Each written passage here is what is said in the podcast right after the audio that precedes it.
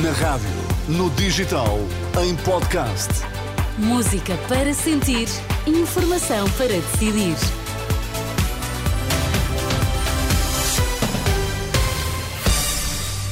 Vamos aos títulos desta edição das duas.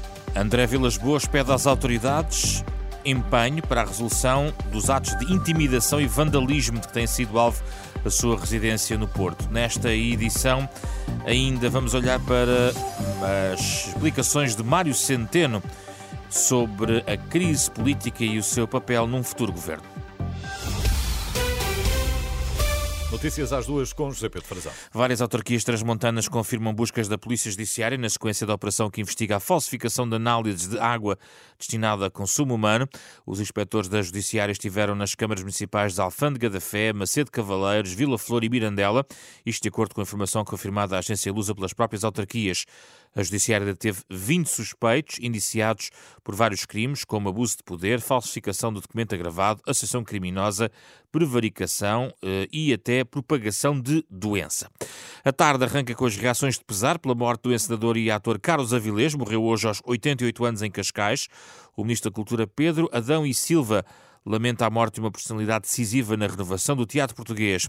Também o Presidente da República emitiu uma nota de condolências, onde salienta que Carlos Avilés ficará como figura fundamental de uma geração que mudou o teatro português entre as décadas de 1960 e 70. Marcelo Rebelo de Sousa lembra que condecorou membro honorário da Ordem do Mérito em reconhecimento de seis décadas de arrojo, entusiasmo, persistência e generosidade. André Vilas Boas, eh, em comunicado, pede uma empenhada cooperação às autoridades para resolver atos de intimidação, vandalismo e violência que tem sido alvo a sua residência no Porto. Isto depois de mais um caso esta madrugada. O condomínio onde reside voltou a ser vandalizado. O segurança desse condomínio foi agredido. Porta-voz da PSP confirmou à Renascença que a uh, PSP investiga este caso, está em diligências e confirma que este zelador do condomínio foi agredido e teve que ser transportado para o Hospital de Santo António, no Porto, onde está a ser tratado. De resto, também foi uh, furtado o carro uh, deste, deste segurança.